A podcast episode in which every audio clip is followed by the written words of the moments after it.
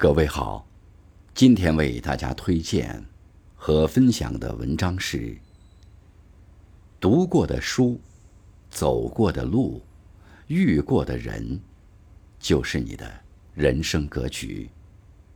作者：如风君，感谢更夫先生的推荐。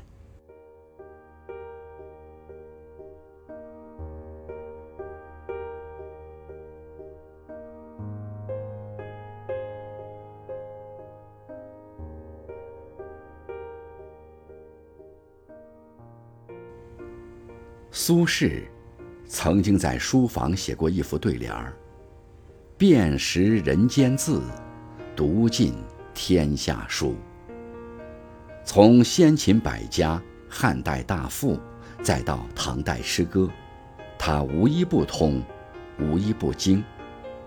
他发明了一套独特的读书方法，叫“八面受敌之法”。苏轼选择把一本书。分成地理、人文、政策、史实等多个方面，每次只了解其中一个部分，集中精力分清问题，逐个击破，这样读书效率高，记得牢。很多人以为苏轼是天才，但是很少有人知道，苏轼抄书背书比大部分人都要用功。他诸子百家无所不窥，儒释道三家经典驾轻就熟。儒家给了他家国天下的使命，道家给了他潇洒豁达的心态，佛家给了他看淡一切的心胸。这些书，也是他生命的养料，融进他的灵魂，沉淀成智慧和格局。飘零半生，贬谪大半个中国，也正是这些养料，让他有了一颗安定的心。无论在哪里，他都能随遇而安，不忘初心。读万卷书，行万里路。只行路不读书，走万里是个邮差；只读书不行路，只能是个书呆子。苏轼少年出船，之后伴随着升迁、调任、贬谪，走遍了祖国的大江南北。他见过暗红的赤壁，见过杭州的西湖，在黄州煮过猪肉，也在儋州吃过荔枝。每个人都有自己的路，我们在每一处地方经历、了解、行动。读书是读有字之书，行路。是读无字之书。我们阅读山川河湖，阅读人情风貌，阅读一草一木。我们见识的越多，就会发现自己原来所在的天地就愈发狭小，那些看起来了不得的事情，也就没那么重要。我们的心态会愈发宽广，格局也不断扩大。没有永远的人，没有永远的事，不必悲观。生活不止眼前的苟且，还有诗和远方。经历繁华，人生就会变得厚重；走过世界，人生就会变得开阔。苏轼这一生遇到过很多人，明白很多事。父亲苏洵不畏强权。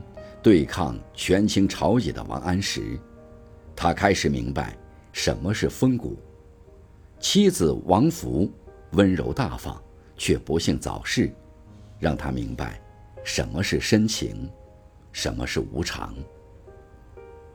弟弟苏辙一路贬谪，对哥哥却始终没有怨言，让他明白什么是亲情。朋友张敦。强势逼人，因为党争对他落井下石，让他开始学会宽容与饶恕。密州的难民让他明白为生民立命的意义。黄州的醉汉让他开始放下名位和骄傲。海南的土著让他坚守传道的决心。以欢喜心看事，事事。皆为我而生，以感恩心看人，人人皆为我而来。百年光阴，我们会遇到很多人，每个人的相遇，都是我们前世的缘分。我们应该感恩生命中遇到的每一个人，无论朋友还是敌人。朋友带来温暖，敌人带来痛苦。他们让我们懂得人世间的真善美，也让我们看清了假恶丑。是他们，让我们成熟、成长。当然，除了感恩之外，也要懂得精简。生命有限，不要把无关的人请进自己的生命里。繁杂的人际关系，只能让我们的生活一地鸡毛。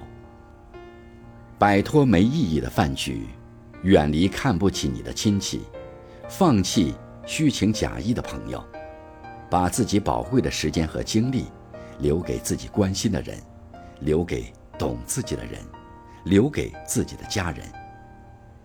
读过的书，改变气质，沉淀智慧；走过的路，开阔眼界，放大心胸；遇见的人，让我们懂得感恩和珍惜。他们决定了你的人生视野，也构成了你的人生格局。路漫漫，愿你一路风轻，且行且珍惜。